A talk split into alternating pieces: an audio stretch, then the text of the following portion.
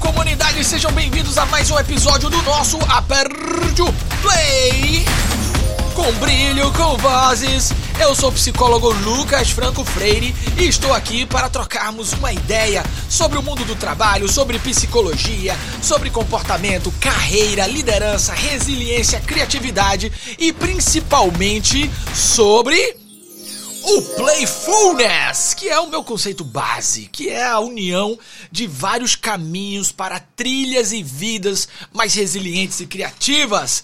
Bom dia, boa tarde, boa noite, onde quer que você esteja. O tema de hoje, o tema de hoje, vamos direto ao ponto. O tema de hoje vai ser o seguinte: 10 caminhos para resiliência. Esse tema, na verdade, foi uma um roadmap, foi uma divulgação da Sociedade Americana de Psicologia feita há um tempo atrás, dando para toda a comunidade alguns caminhos para uma vida mais resiliente. Mas vamos começar com algumas verdades sobre esse aspecto, né? O podcast de hoje eu vou direto ao ponto. Vamos falar algumas verdades. Na verdade, é, eu comecei a estudar esse assunto há muito tempo. É, é um assunto que me, me despertou curiosidade lá atrás, no, no, na faculdade de psicologia ainda, foi quando eu tive acesso a alguns primeiros estudos na área de psicologia social é, sobre resiliência. Os estudos eles traziam uma noção muito interessante. Eles buscavam e aí foi talvez a origem do conceito que se popularizou tanto, né? É, os primeiros estudos eles estavam é, investigando crianças que viviam em situações é, muito difíceis e essas crianças é, foram estudadas ao longo do tempo e muitas delas elas é, meio que romperam aquele, aquele paradigma do lugar onde elas estavam, romperam com a própria situação e prosperaram na vida. A essas crianças, o, a primeira denominação é, não foi diretamente resiliente. Resiliente era o conceito que foi puxado aí da física era dado uma ideia de é, invulneráveis, pessoas é, incríveis, invencíveis, de uma força é, extraordinária.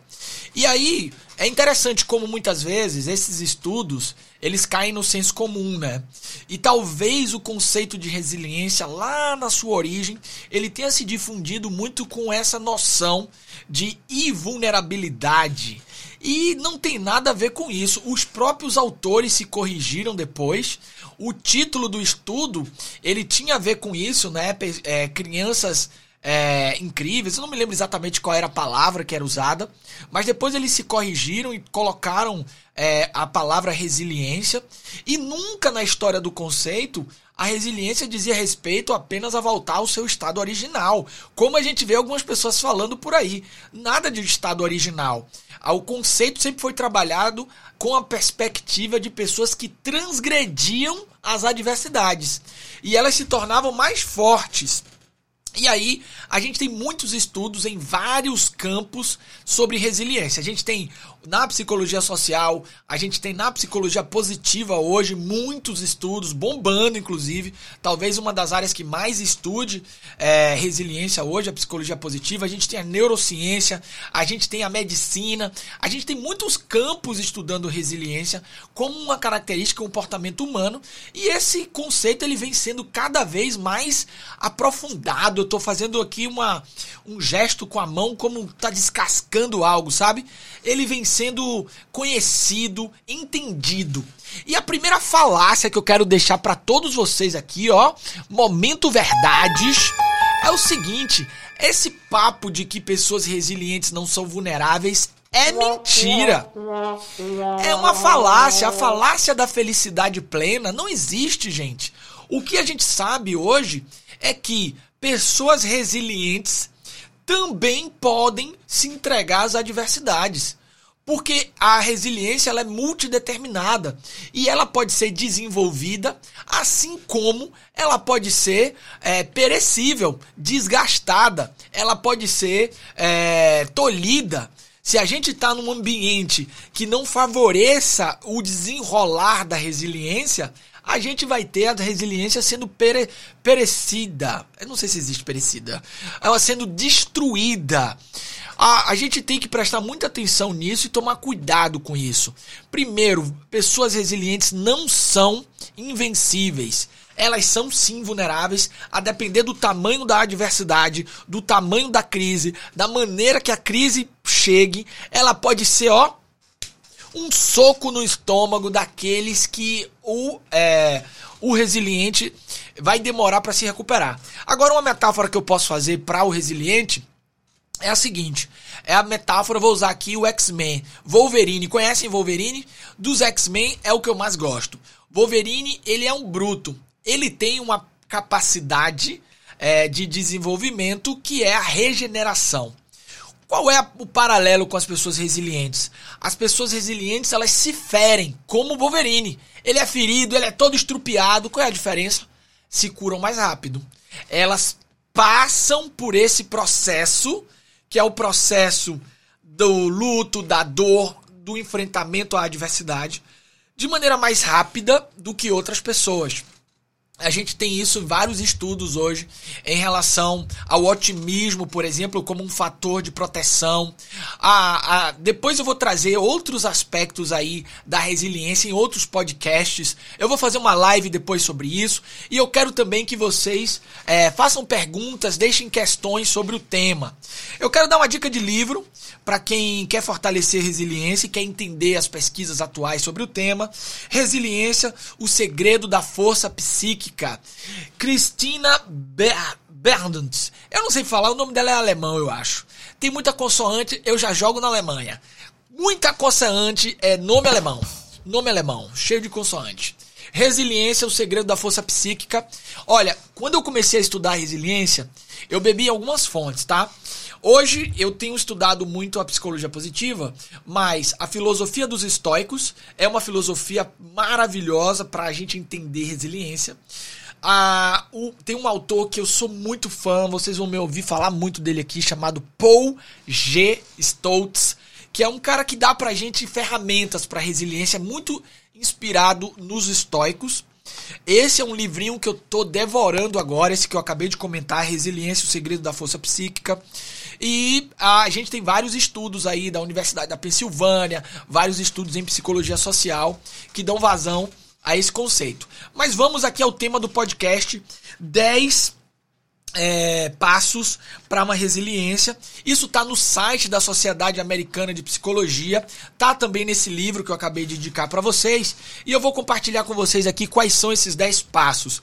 Deixem aí depois os comentários, o que, que você acha disso. Eu acho que a gente precisa é, trazer quais são as nuances. Num próximo podcast eu quero falar sobre como a, se a gente deve ou não reprimir os sentimentos e como é que isso é encarado nas pesquisas de resiliência. Mas vamos seguir isso aqui agora. Primeiro passo, passo número um, é, desenvolva contatos sociais. Então, a Sociedade Americana de Psicologia, a partir de vários estudos, percebeu que pessoas que têm é, uma construção de comunidades, de rede, de contatos sociais frequentes e intensos, elas desenvolvem é, mais força psíquica, elas desenvolvem mais resiliência muitas vezes apoiadas por essa comunidade, é onde eles vão buscar essa força para seguir em frente, para seguir os enfrentamentos das adversidades que a vida apresenta. Então, passo um, é, contatos sociais. Passo dois, não veja a, as crises como problemas insolúveis. Tem uma frase que, para mim, ela ilustra muito isso. Até a hora mais escura tem apenas 60 minutos. Ou a gente pode fazer analogias com navegações. Adoro, sou mergulhador amador. Então a gente tem, por exemplo, é, é, o, é a tempestade que forma o bom navegador. As adversidades, elas fazem parte da vida e elas são grandes forças motivacionais. Então, uma crise, ela nunca é insolucionável. Ela pode ser reajustada, ela pode ser repensada tem uma, uma concepção estoica que é a seguinte: ou você controla a situação ou você controla a sua reação à situação. Então, esse é um fator importante aqui. Ó. Veja as crises como coisas que têm fim. Passo 3. Aceite que mudanças fazem parte da vida. Eu abro vários eventos meus com uma frase de Heráclito é, de 450 anos antes de Cristo. A única certeza que temos no universo é a mudança. Então, é, e agora a gente tem essa certeza, talvez elevada à máxima potência. Tudo muda, ó, no estalar de dedos. Então, aceitar que mudanças fazem parte da vida é o jogo. E, e é isso, vai mudar. Às vezes a gente vai ficar com saudade, a gente, a gente vai relutar, a gente vai negar a mudança. Também faz parte da vida. Aí vem a vulnerabilidade. Somos vulneráveis. O que muda entre o resiliente ou não é que ele reage mais rápido a esse processo. É, passo 4. Tentar, tentar alcançar os objetivos. E aqui tem uma característica que eles trazem na APA. Esse trabalho da APA, da Sociedade Americana de Psicologia, é do Martin Seligman. Para quem não conhece o Martin Seligman, Seligman, ele foi presidente da APA e ele é, é considerado um dos precursores, porque não existe só ele, existem outros precursores desse campo novo da psicologia positiva, que é uma psicologia voltada para a proteção psicológica. Para a gente, ao invés de tratar o adoecimento, se antecipar ao adoecimento. E aqui tem uma característica interessante, ó. Tente alcançar objetivos, mas o Seligman, eu sei, e ele fala isso nesse texto também, que é, ao invés da gente criar sonhos muito grandes, é, foco é traçar objetivos realizáveis. Então é começar a olhar os nossos objetivos de uma maneira é, muito mais focada no que a gente pode realmente alcançar. E aí, ele tem um trabalho muito forte em relação às forças de caráter ou talentos. Eu vou usar talentos porque talvez seja mais fácil para vocês entenderem. É, de que a gente precisa conhecer aquilo que a gente tem de bom para que a gente pense nos nossos objetivos. E essa cultura social que a gente vive hoje, que é, favorece muito a gente sonhar coisas muito grandes, pode dificultar o nosso exercício de resiliência. É, haja com determinação então, não enfie a cabeça na areia quando os problemas chegarem. Então, seja determinado, resolva coisas pequenas primeiro. Ah, os americanos eles gostam muito dessa metáfora do avestruz que enfia a cabeça na areia e ao enfiar a cabeça na areia, ele evita de ver o problema, mas evita também de resolver o problema. Os problemas não vão é, desaparecer por conta própria, então níveis de enfrentamento são necessários. Então, haja com determinação é um aspecto. Encontre a si mesmo. E o que é esse passo 6 é, aí? Encontre a si mesmo. Encontre a si mesmo é aproveitar oportunidades para se conhecer, para conhecer o que, que você tem de talentos, para conhecer qual é o seu play. Eu sou muito da linha do play. Eu gosto muito da seguinte noção, ó. Explore os ambientes. A partir dessa exploração, você vai se conectar com aquelas coisas que é, vão criar um engajamento maior em você. Aí vão residir os seus talentos. Então, ao invés de você ficar buscando qual é o propósito da vida, o sentido da vida, comece pela exploração. Ah, eu vou testar nadar. Eu vou, por exemplo, aqui em casa, a gente tem feito muito isso, a gente faz muito isso, eu e minha esposa. A gente vai explorando possibilidades. Pô, a gente se conectou com um mergulho. É uma coisa que nos une, inclusive, porque a gente mergulha todo final de semana. A gente é nosso ritual, o nosso flow do casal. A gente pega as máscaras, vai fazer o um mergulho. Então, exploração é isso. Aí, por exemplo, ela é melhor nadadora, minha esposa Talita, muito melhor nadadora do que eu. E, e esse é um, é um fator de se conhecer. Eu sei que, por exemplo, eu amo mergulho, mas a natação não é o meu esporte. Eu prefiro a corrida. Quando eu tô correndo, eu tô em uma experiência. Quando eu tô nadando, é mais sofrido para mim a natação. Agora o mergulho não, o mergulho, se você for fazer o mergulho contemplativo comigo, eu vou passar horas e eu sou fominha, viu? Revelações pessoais. Eu sou fominha no mergulho. Já teve dia que a gente ficou mais de três horas mergulhando, eu e ela, e a gente vai. Então, é esse encontrar a si mesmo é você explorar, explorar possibilidades Outro dia eu recebi uma pessoa, vou fazer aqui um, um relato, uma pessoa que estava querendo se reinventar na carreira, se reinventar na vida e tal. E foi muito curioso, porque a pessoa pensava a carreira de uma maneira completamente dissociada dos outros elementos da vida. E teve uma fala dessa pessoa que foi muito interessante. Ela falou assim para mim: Eu tenho um hobby que eu adoro estudar é, a Segunda Guerra Mundial. É um hobby. Eu já li todos os livros da Segunda Guerra. Eu sei tudo da Segunda Guerra. Ah, mas vamos falar aqui da minha carreira. Vamos falar aqui do meu trabalho. Então vejam, isso é uma exploração do play. Talvez ali resida um talento que pode ser explorado economicamente, é, explorado em termos de carreira ou explorado em termos de bem-estar. Nem todo talento, nem todo, todo, toda experiência de flow vai se transformar em uma ocupação sua. Mas ela pode ajudar também nessa construção da resiliência, do seu bem-estar, do seu ser criativo. Afinal de contas, a criatividade é um instrumento da resiliência. Então, olha, esse, esse camarada que amava estudar a Segunda Guerra, ele meio que diminuía essa experiência na vida dele. Ele não encarava aquilo como uma possibilidade. Por quê? Porque ele estava se deixando levar muito pelos, pelas regras do mercado, pelo que o mercado disse. E olha o que é louco, né? Olha o que é louco na internet.